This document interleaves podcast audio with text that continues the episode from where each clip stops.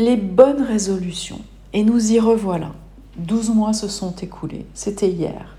Nous fêtions l'arrivée de 2022 en laissant derrière nous de longs moments terriblement difficiles. Nous avions pris un certain nombre de bonnes résolutions comme chaque veille de 1er janvier.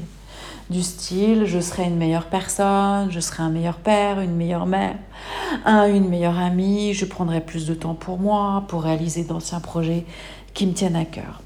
Et comme chaque année, lorsqu'on fait le bilan, on s'aperçoit qu'on n'a pas vraiment réussi à atteindre la perfection qu'on s'était fixée. Arrêtons-nous un moment sur ce concept de bonne résolution. Une bonne résolution signifie un nouveau comportement Peut-il s'installer rapidement? Suffit-il de décréter un nouveau comportement pour qu'il se mette en place? Certainement pas. Certains disent qu'il suffit de trois semaines pour qu'une routine soit acquise, mais les études montrent que c'est beaucoup plus long et beaucoup plus complexe. Les nouvelles résolutions ont du mal à être maintenues dans la durée.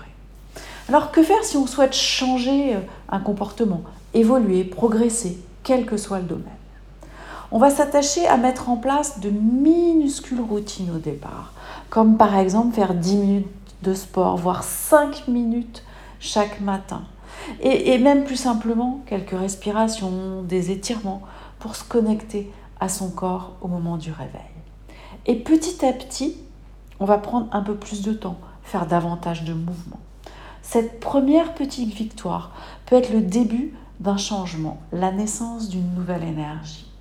Et si malgré tout, vous êtes quand même tenté par prendre de bonnes résolutions pour 2023, ne vous mettez pas trop la pression.